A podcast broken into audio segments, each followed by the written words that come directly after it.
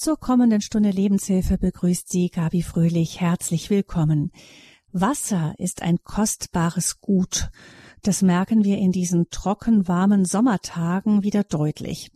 Wenn ich nach so heiß trockenen Tagen mit der Gießkanne die Blumenkübel abwandere, dann kommt es mir manchmal so vor, als würden die Pflanzen wonnig aufseufzen. Und auch wir können zwar im Schnitt etwa 30 Tage ohne Essen auskommen, ohne Wasser jedoch gerade mal drei Tage. Heute widmen wir die Lebenshilfe dem Wasser, der Quelle des Lebens im Fluss der Zeit. Und das Loblied auf das Wasser singt für uns in dieser Sendung der Franziskanerpater Christoph Kreitmeier. Er ist Klinikseelsorger am Klinikum Ingolstadt, Theologe, Sozialpädagoge, psychospiritueller Lebensberater und Buchautor. Herzlich willkommen, Pater Christoph. Herzlich willkommen. Grüß Sie, Frau Fröhlich. Pater Christoph, dass ohne Wasser kein Leben möglich ist, das sagt uns ja nicht nur die Wissenschaft, das ist unsere tägliche Erfahrung. Wir brauchen auch bloß zu schauen, was aktuell mit den Feuersbrünsten im Süden Europas los ist, einfach weil es heiß ist und weil es zu wenig regnet.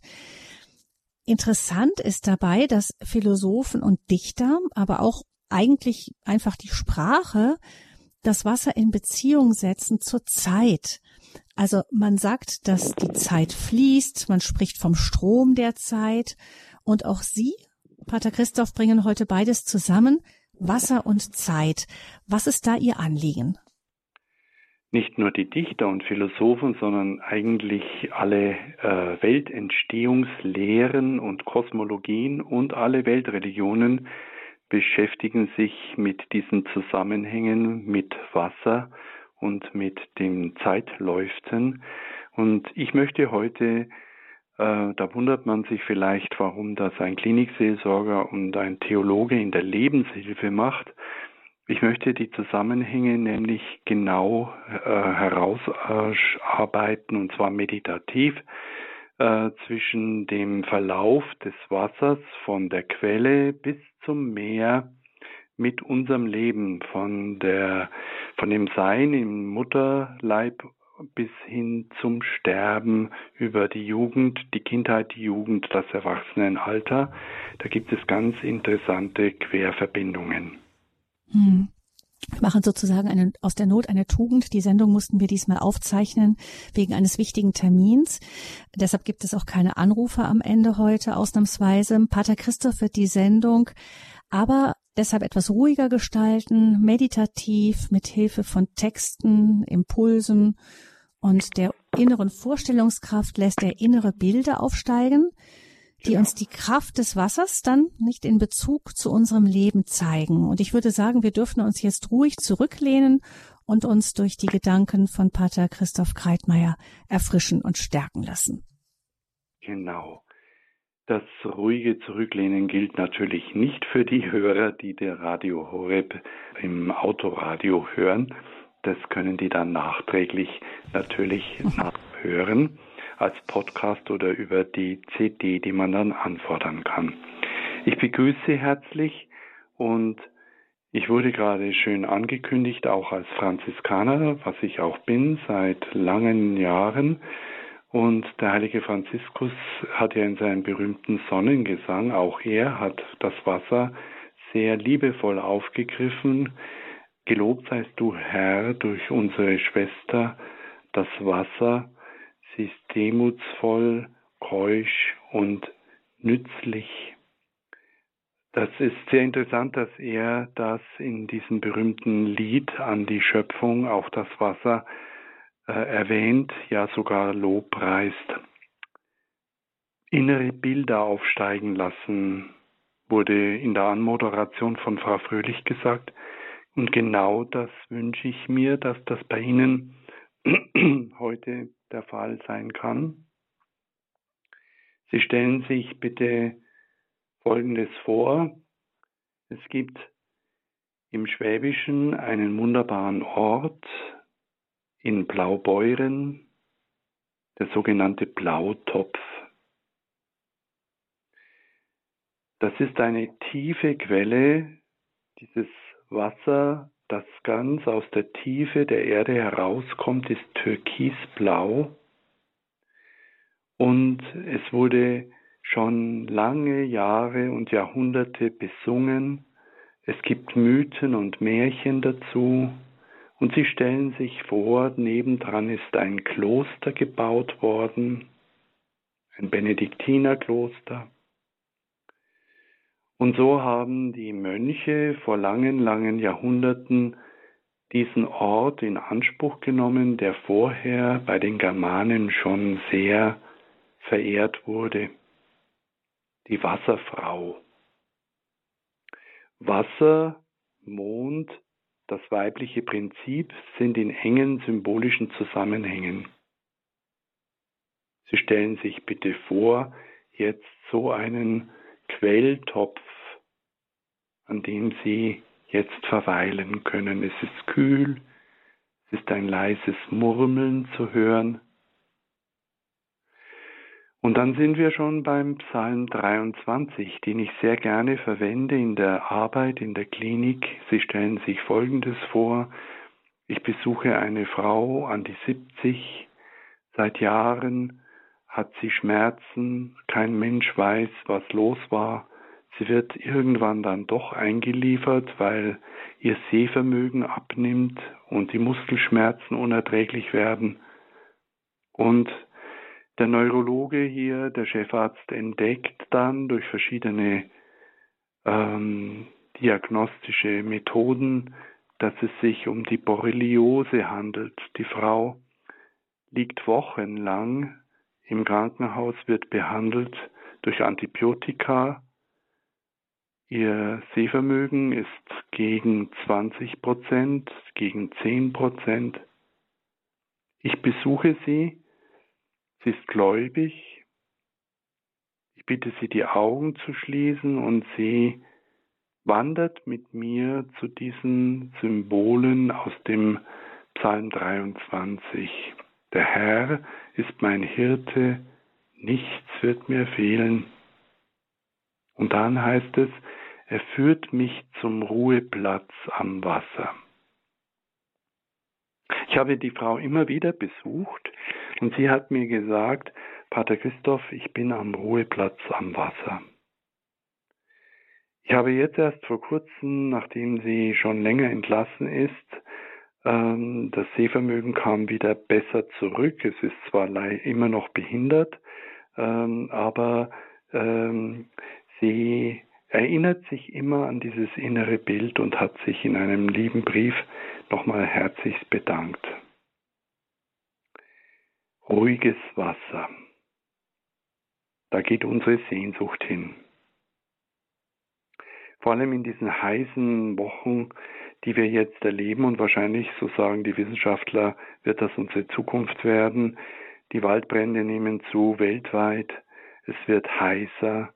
Wir haben die Chance verpasst, sagen renommierte Wissenschaftler, das Weltklima in der Erhöhung der Temperatur nicht zu übertreiben. Es wird eine schwierige Zeit werden und das Wasser wird dabei eine ganz wertvolle Rolle spielen. Einerseits, weil es weniger wird und andererseits werden Wassermassen wie Sintfluten wir erinnern uns an die Katastrophe letztes Jahr in Deutschland, werden weltweit zunehmen.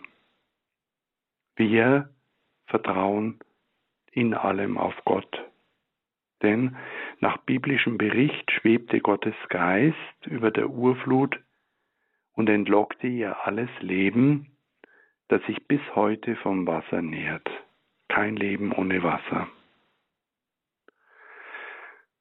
Seitdem springt es aus der Erde, rinnt aus den Felsen, vereinigt sich in Bächen und Flüssen, fließt träge dahin in gewaltigen Strömen und taucht ein ins unendliche Meer. Die Chinesen sagen, das Wasser ist Blut und Atem der Erde.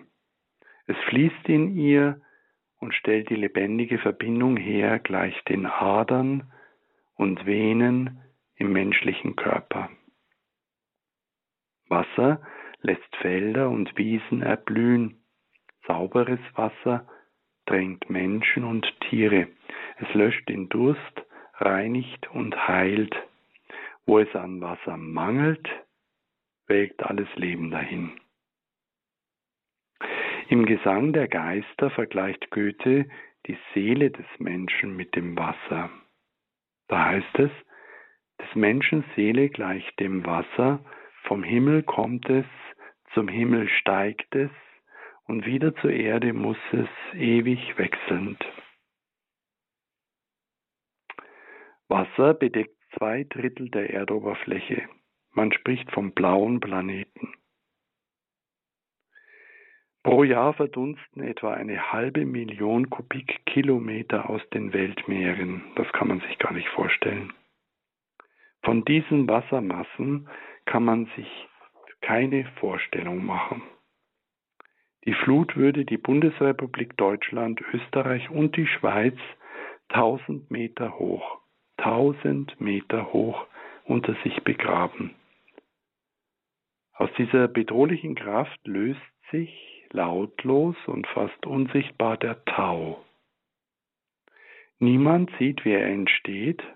Die Feuchtigkeit der Luft schmiegt sich frühmorgens an Gräser und Blumen, um auch die kleinsten Lebewesen zu erquicken. Dem Morgentau hat wiederum Johann Wolfgang von Goethe ein sehr einfaches kleines Gedicht gewidmet. Tröpflein muss zur Erde fallen, muss das zarte Blümchen netzen, muss mit Quellen weiterwallen, muss das Fischlein auch ergötzen muss im Bach die Mühle schlagen, muss im Strom die Schiffe tragen, und wo wären dann die Meere, wenn nicht erst das Tröpflein wäre? Es gibt kaum eine Hochkultur, die nicht den religiösen Symbolgehalt des Wassers erkannt und für die eigenen Riten genutzt hätte. Es gibt die verschiedensten Kulturen, die Verehrung von Flussgöttern und Quellnymphen war bei den Griechen weit verbreitet. Bei den Römern spielte auch der reale Kult im Hinblick auf die Flussgötter und Quellnymphen eine Rolle, ihnen wurden Opfer dargebracht. Im germanischen Weltbild spielt das Wasser eine ganz wichtige Rolle. Das Wasser ist auch als Strafe eingesetzt worden Denken Sie an die Sinnflut. In der griechisch-römischen Mythologie gibt es eine Darstellung der großen urzeitlichen Flut. Wasser. Der große griechische Philosoph Heraklit spricht von Pantarei, alles fließt. Gemeint ist damit dass sich nach der Vorstellung Heraklits alles entwickelt habe. Das Grundprinzip der Welt sei das Werden. Alles ist im Werden. In der jüdisch-christlichen Tradition spielt das Wasser eine Riesenrolle. Denken Sie, wie schon erwähnt, an die Sintflut. Äh, denken Sie bitte auch an den Durchzug der Israeliten durch das Rote Meer das fließende Gewässer, das lebendige Wasser spielt eine wichtige Rolle, rituelle Reinigung und immer wieder die Neuwerdung, Taufe im Jordan, Heilungswunder Jesu an Teichen und Seen, der Gang über das Wasser nimmt im Christentum eine wichtige Rolle ein. Das Gottvertrauen steht da dahinter. Der Brunnen ist ein kultivierter Ort. Er ist ganz wichtig, um an frisches Quellwasser zu kommen. Der Jakobsbrunnen und noch viele andere Symbole am Brunnen. Im Christentum ist die Taufe untrennbar mit dem Wasser verbunden. Das Wasser ist darüber hinaus eines der wichtigsten Sinnbilder für den Geist. Und, ganz wichtig, der Fisch, Ichthys, das Symbol der Christen im Anfang des Christentums?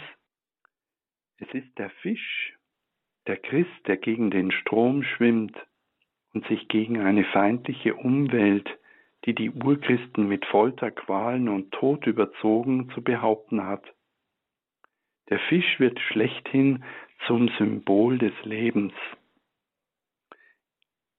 Im Gespräch mit Nikodemus sagt Jesus, nur derjenige kann ins Reich Gottes gelangen, der aus Wasser und Geist neu geboren wird. Daraus begründet sich das Sakrament der christlichen Taufe. An der Quelle ist das Wasser jung. Nichts ist erfrischender, als es mit der hohlen Hand zu schöpfen. Du bist der köstlichste Besitz der Erde, du schenkst uns ein unbeschreiblich einfaches und großes Glück, so singt Antoine de Saint-Exupéry, der Vater des kleinen Prinzen, das Lob auf die Quelle. Die Quelle des einfachen und großen Glücks sprudelt auch in jedem Menschen. Wir müssen nur zu graben verstehen. Das Gute sprudelt in uns auf, wenn wir nicht nachlassen, danach zu suchen. In der Wüste gibt es ein Verbrechen, das schwerer wiegt sogar als Mord, nämlich, dass einer weiß, wo Wasser ist und es dem anderen nicht sagt. Nach der Quelle kommt der Bach. Durch viele unserer Kindheitserinnerungen rinnt ein Bach. Über bemooste Steine springt er aus dem Wald, schlängelt sich durch die Wiesen und bleibt manchmal in klaren Tümpeln unter Weidebüschen stehen. Dann spielt er mit seinen Forellen. Damals haben wir die Sprache der Bäche gelernt. Wenn wir im Gras lagen, lauschten wir ihrem Gemurmel. Im Murmeln des Wassers, so meinen die Indianer, hören wir die Stimme unserer Vorfahren. Bis in die Nächte hinein begleitete uns das Klucksen und das Flüstern, das Eduard Mörike so treffend besingt, und immer behalten die Quellen das Wort, singen die Wasser im Schlafe noch fort, vom Tage, vom heute gewesenen Tage.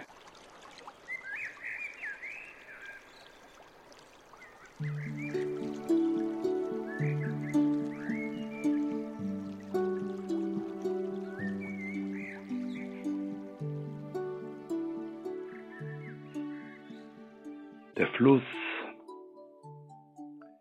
der Bach das Gewässer der Kindheit, so strebt die Jugend zum Fluss.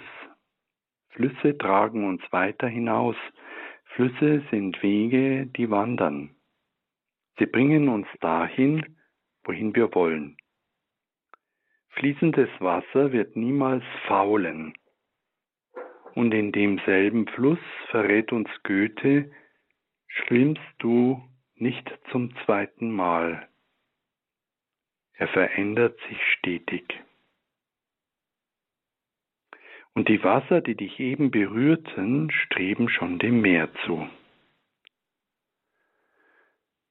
Jugend liebt diesen gleichförmigen Wechsel, den niemand schöner beschrieben hat als Hermann Hesse in seinem berühmten Roman Siddhartha. Von den Geheimnissen des Flusses sah er heute nur eines, das ergriff seine Seele.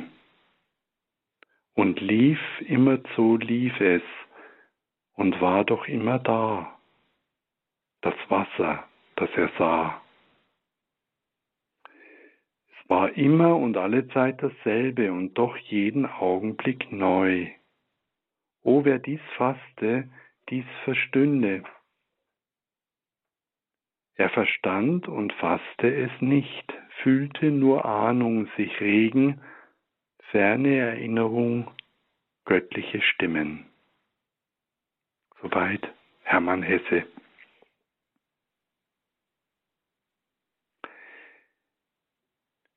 Wir treten in die Welt des Erwachsenen ein. Es geschieht ein wundersames Wachsen und Reifen. Wir stellen uns ein Mühlrad vor. Die großen Pläne sind noch da und auch der Schwung. Nur das Ungestüm der Jugend ist der ruhigen Zuversicht gewichen, dass sich etwas bewegen lässt. Immer noch die verwegene Hoffnung, es würde sich alles um dich selbst drehen. Dann aber die ernüchternde Feststellung, du wirst gedreht, drehst dich immerfort um die eigene Achse. Fremde Wasser treiben dich an. Es knirscht im Gestänge aber du darfst die Gewissheit haben, es tut sich was. Du bist von Nutzen, wie das Mühlrad. Mit der Kraft, die du überträgst, wird Getreide gemahlen, von dem Menschen leben werden.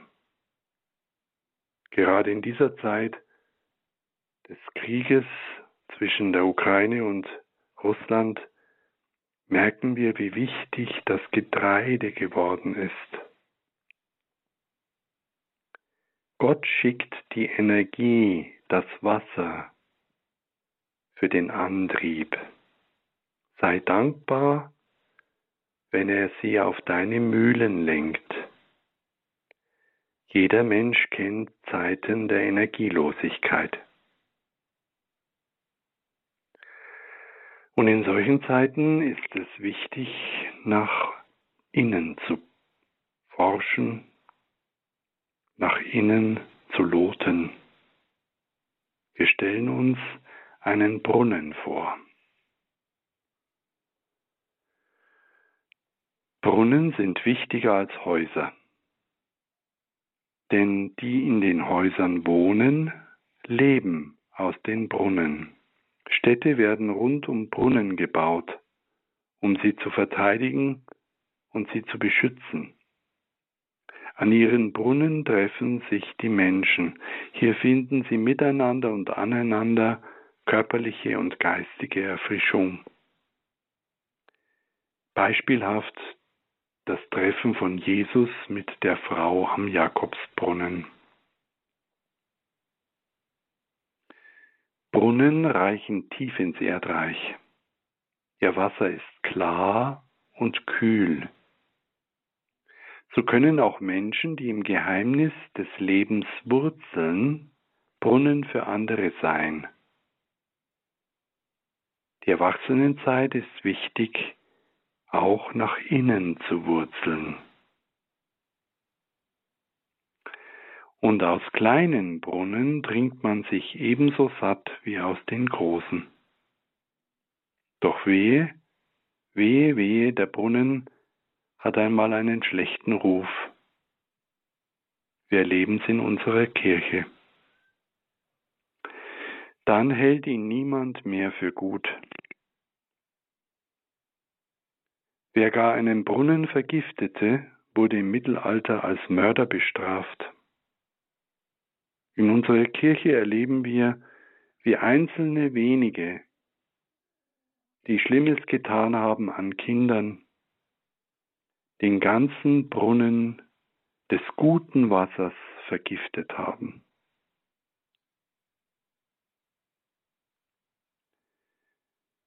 Stellen Sie sich einen Wasserfall vor.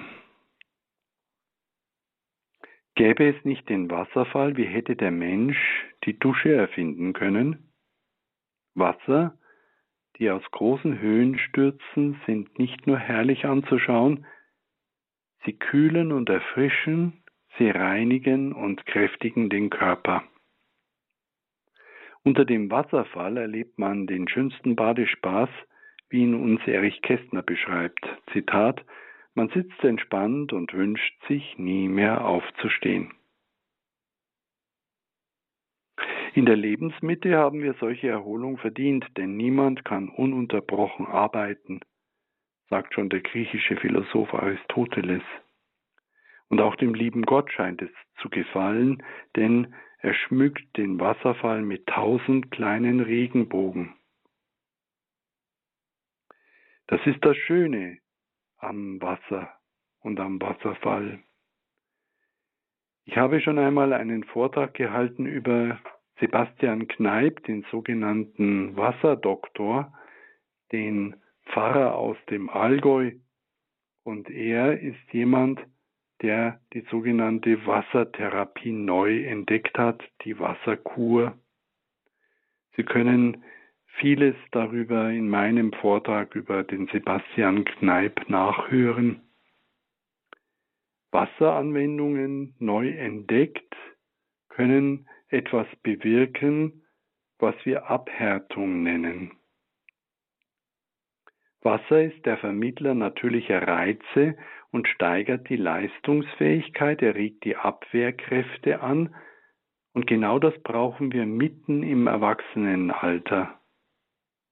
Denn unser Körper fängt an auch zu schwächeln. Wasser und Wasseranwendungen verbessern die Durchblutung und das Körperbewusstsein. Vorbeugend und therapeutisch wirken die Wasseranwendungen harmonisierend auf das Nerven- und auf das Hormonsystem wie auch auf die Psyche. Wasseranwendungen nach Kneipp sind individuell und abstufbar und können auf jeweilige Personen und Situationen abgestimmt werden.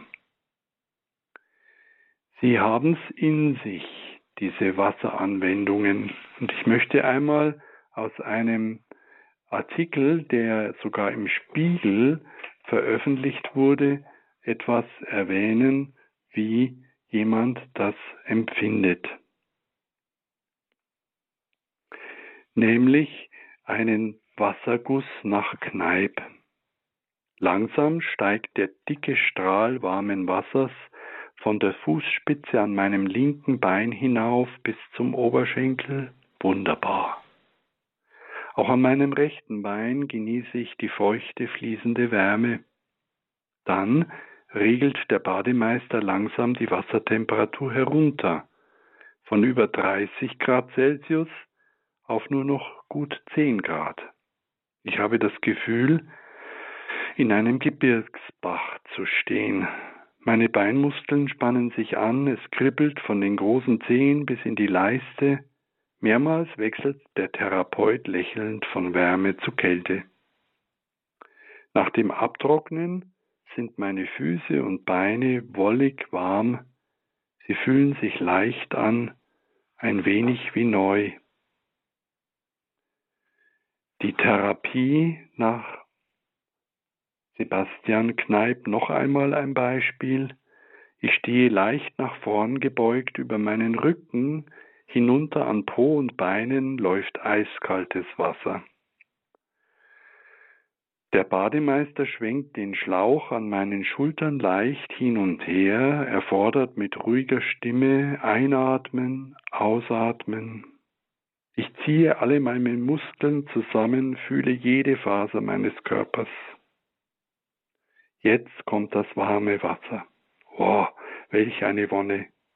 Heiße Ströme fließen nicht nur über meine Haut, sondern auch in mir. Nach mehrmaligem Kalt und Warm über meine ganze Rückseite fühle ich mich matt. Ich bin zufrieden ja heiter. Ich spüre, dass Wasser ein Lebenselixier ist. Wasser. Ein weises Sprichwort sagt, nicht überall, wo Wasser ist, sind Frösche, aber wo man Frösche hört, da ist Wasser.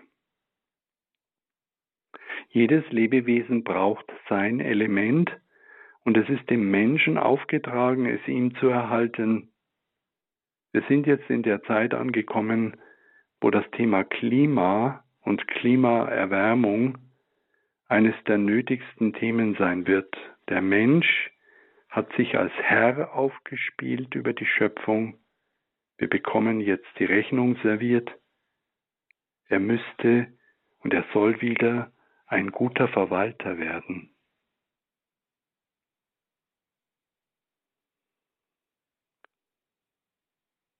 Eis. Plötzlich wird das weiche, quirlige Wasser hart. Frost, Herbst. Eises Kälte hat Bäche und Flüsse überzogen. Alles Leben scheint unter einer tödlichen Kruste erstorben. Parallelen zum menschlichen Leben gibt es. Wie heißt es so schön oder so ehrlich? Die Liebe und der Mai gehen selten ohne Frost vorbei. Man kann zweierlei tun. Man kann dem Rat von Friedrich Hölderlin folgen. Ich baue meinem Herzen ein Grab, damit es ruhen möge. Ich spinne mich ein, weil überall Winter ist. Man kann aber auch der Träumer sein, der mitten im Winter die Blumen sieht. Der Frost formt so wunderschöne Blüten, wir müssen nur die Augen dafür haben.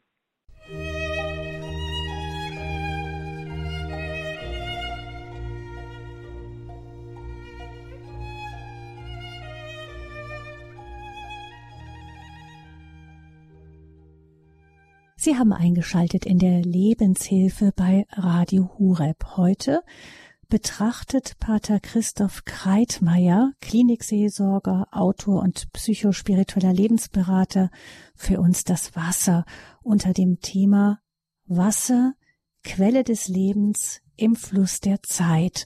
Und jetzt geht es weiter mit seinen Meditationen.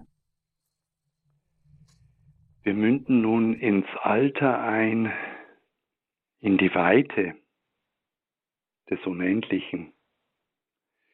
Ich möchte das Alter gar nicht schön malen. Ich weiß auch gerade als Klinikseelsorger um die Schattenseiten des Alters, aber ich möchte mit Jörg Zink, dem berühmten Schriftsteller und großen Theologen, an diesen Blautopf zurückkehren, bei Blaubeuren, diese tiefe Quelle.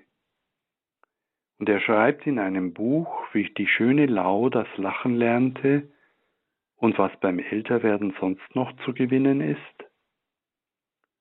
Zitat, in der Nähe der Stadt, in der ich meine Kindheit zubrachte, befindet sich ein tiefes Tal eingeschnitten in die Schwäbische Alb. Laubwälder bedecken die Hänge, weiße Kalkfelsen schauen zwischen den Bäumen hervor. Wo das Tal in einem weiten Kessel abschließt, liegt umstanden von alten Bäumen ein kleiner See, in dem das Wasser aus großer Tiefe heraufdringt, wie aus einem steilen Trichter, türkisblau, fast rätselhaft in seiner dunklen Farbe, der Blautopf. Für mich als Kind ist dieses Tal ein Zauberreich gewesen, Damals hörte ich auch zum ersten Mal die Historie von der schönen Lau, die Eduard Mörike erzählt und die sich hier am Blautopf zugetragen haben soll. Heute, an der Schwelle zum Alter, begegne ich dieser tiefsinnigen Erzählung wieder und ich meine, wir müssten Acht haben auf die Träume unserer Kindheit, wenn wir dem Ziel unseres Lebens näher kommen. Das Ziel unseres Lebens ist, das göttliche Kind in uns zu entdecken, ihn zu spüren, der neue Mensch, der im Laufe unseres Lebens in uns entstehen soll. Es ist wie eine innere Musik, wie die Stimme eines Engels oder wie ein Lichtschein aus einer anderen Welt. Und diesem göttlichen Kind in uns selbst, so sagt das Evangelium, ist das Reich Gottes zugedacht. Macht das Alter einsam? Ein Jahr bevor er ermordet wurde, schrieb der französische Einsiedlermissionar, der erst vor kurzem heilig gesprochen wurde, Charles de Foucault, die Einsamkeit nimmt zu, Mehr und mehr fühlt man sich allein auf der Welt. Die einen sind in die ewige Heimat gegangen, das Leben der anderen spielt sich weithin abseits des unseren ab. Der Lebenskahn wirft Anker in ruhigeren Gewässern. Die Töne werden reiner trotz des verminderten Gehörs. Die grellen Farben sind weniger aufdringlich und der Blick kann weit zurückschweifen. Ein sehr weiser Mensch soll einmal gesagt haben, dass man gewöhnlich den größten Reiz des Alters gering schätzt, nämlich die ruhige Resignation. Und jetzt stellen Sie sich bitte das Bild eines Schalenbrunnen vor in einem Klosterkreuzgang. Das Alter hat sich den Blick für das Schöne bewahrt. Aus den Schalenbrunnen, die auf prachtvollen Plätzen oder in den Kreuzgängen der alten Klöster stehen, trinkt man nicht. Sie spielen das Wasserspiel der Ewigkeit. Der heilige Bernhard von Clairvaux hat seinen Zisterziensermönchen geraten, sei wie eine Brunnenschale, die zuerst das Wasser in sich sammelt und es dann überfließend weiterschenkt. In einem der schönsten Gedichte der Weltliteratur hat Konrad Ferdinand Meyer dieses Wechselspiel festgehalten. Wir wissen, dass er über lange Zeit an diesem Text feilte, um ihm diese Dichte und Klarheit zu geben. Hören Sie selbst. Auf steigt der Strahl und fallend gießt er voll der Marmorschale rund, die sich verschleiernd überfließt in einer zweiten Schale Grund. Die zweite gibt, sie wird zu reich, der dritten wallend ihre Flut, und jede nimmt und gibt zugleich und strömt und ruht.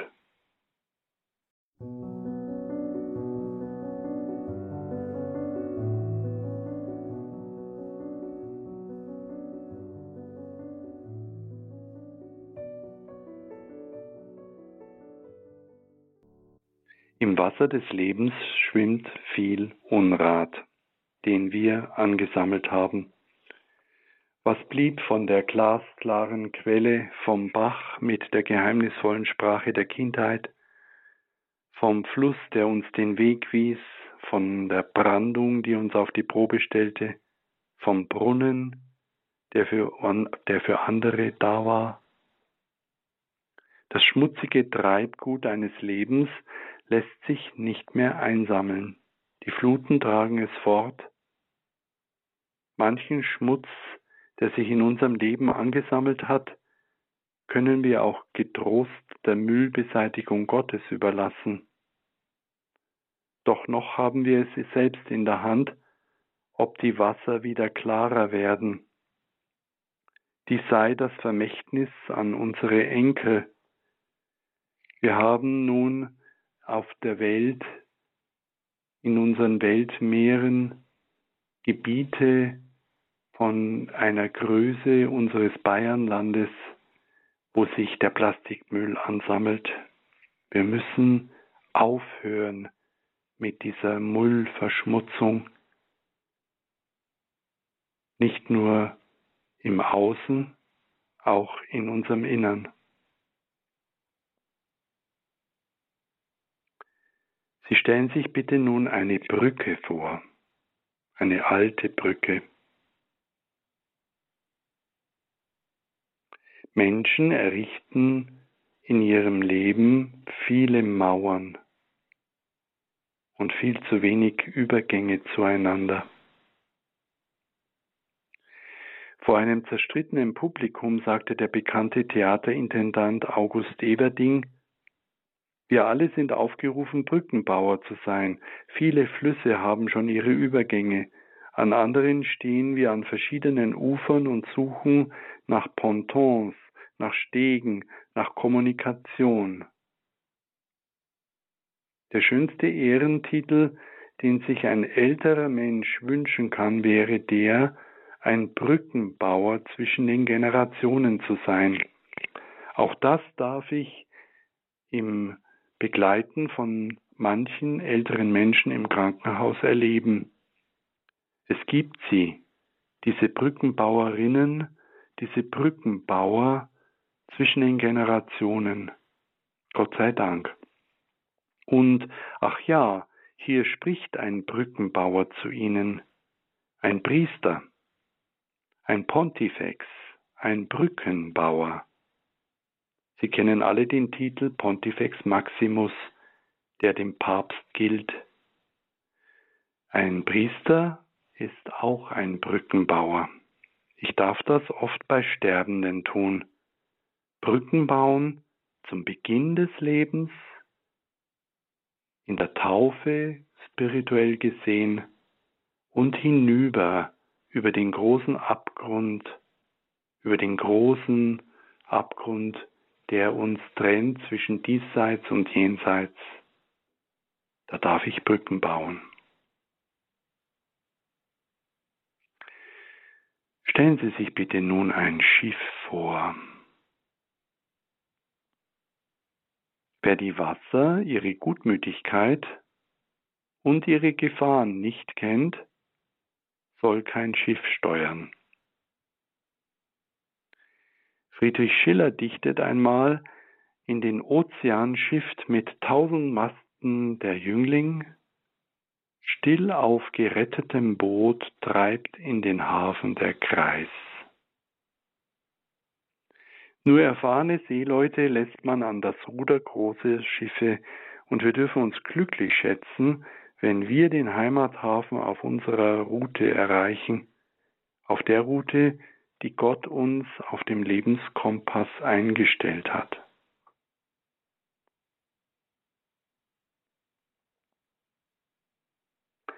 Und jetzt stellen Sie sich bitte einen Moortümpel vor. In den Hochmooren der Jahrmillionen gibt es Wasseraugen, die ebenfalls seit Jahrmillionen mit dunklem Blick in den blauen Himmel schauen. Sie sind tief und weise wie alles Grenzenlose, vor dem selbst der gläubige Schauspieler, den wir alle kennen und schätzen, Heinz Rühmann, die Fassung zu verlieren scheint. Er schreibt kurz vor seinem Tod, ich erschrecke bei dem Gedanken, wie weit die Unendlichkeit reicht und frage mich, was wohl hinter der Unendlichkeit kommt. Vielleicht ist es die Verzweiflung eines ganzen Lebens, sich endlich zu fühlen und die Freude des Alters, die Unendlichkeit doch noch zu schmecken. Und an das Ende meines heutigen Vortrags der die Tiefendimension des Wassers darstellen wollte, stellen Sie sich bitte einen Regenbogen vor.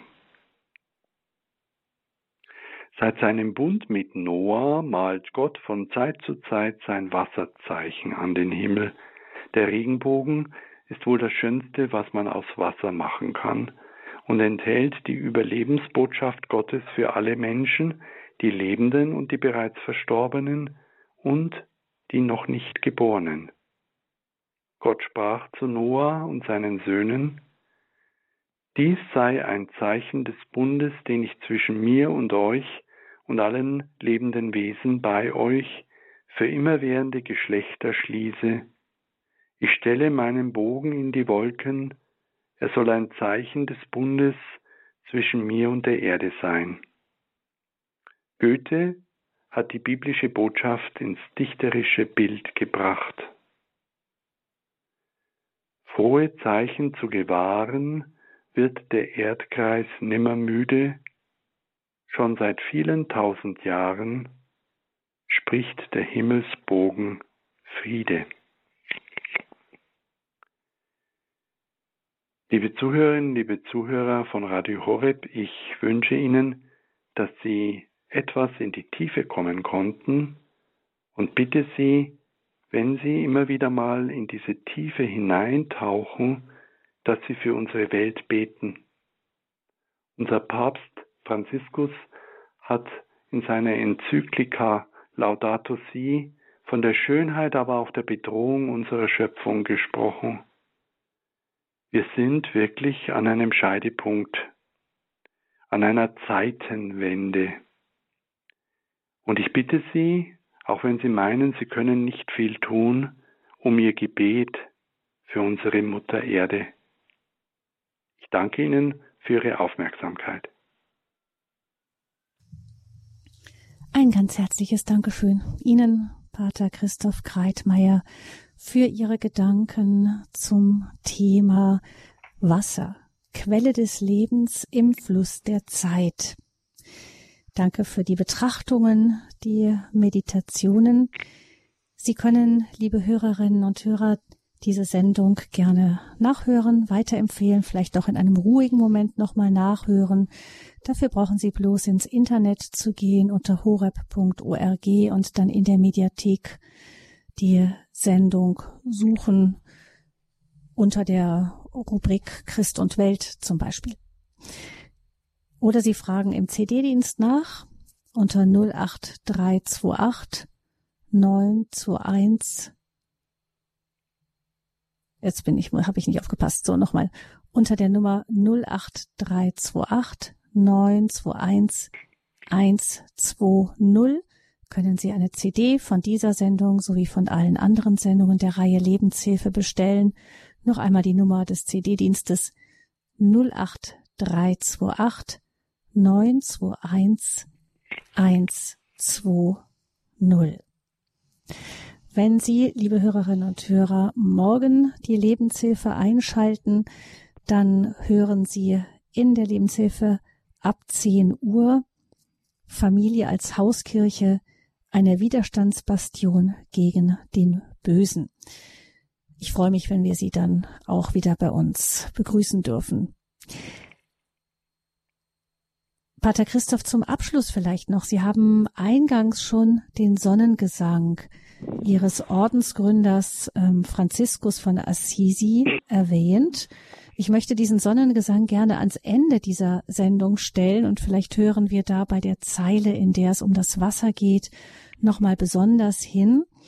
Franziskus besingt die Schwester Wasser als nützlich, demütig, kostbar und keusch. Nützlich und kostbar verstehen wir sofort. Was könnte Franziskus vielleicht noch mit den Sätzen demütig gemeint haben? Zum Beispiel mit der, also keusch denkt man sich die Klarheit, ja. die Transparenz, aber die Demut, was könnte er ja. damit gemeint haben? Stellen Sie sich bitte vor, und zwar, das möchte ich dazu einladen, dass Sie sich viel mehr bewusster werden, was Sie tagtäglich mit Wasser äh, tun, was Wasser alles über sich ergehen lässt.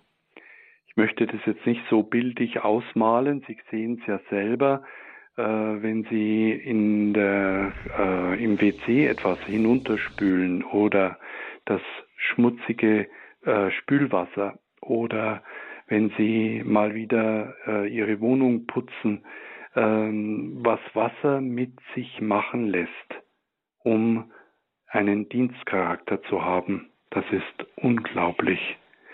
Auf der anderen Seite diese ähm, Kraft des Wassers. Es gibt Untersuchungen über verschiedene ähm, Wirkungen von äh, Wasser. Äh, denken Sie an die Adelholzener Quelle, die den Barmherzigen Schwestern gehört. Ähm, denken Sie an das berühmte Lourdes-Wasser. Äh, Wasser hat auch Qualitäten, die in das Heilende gehen.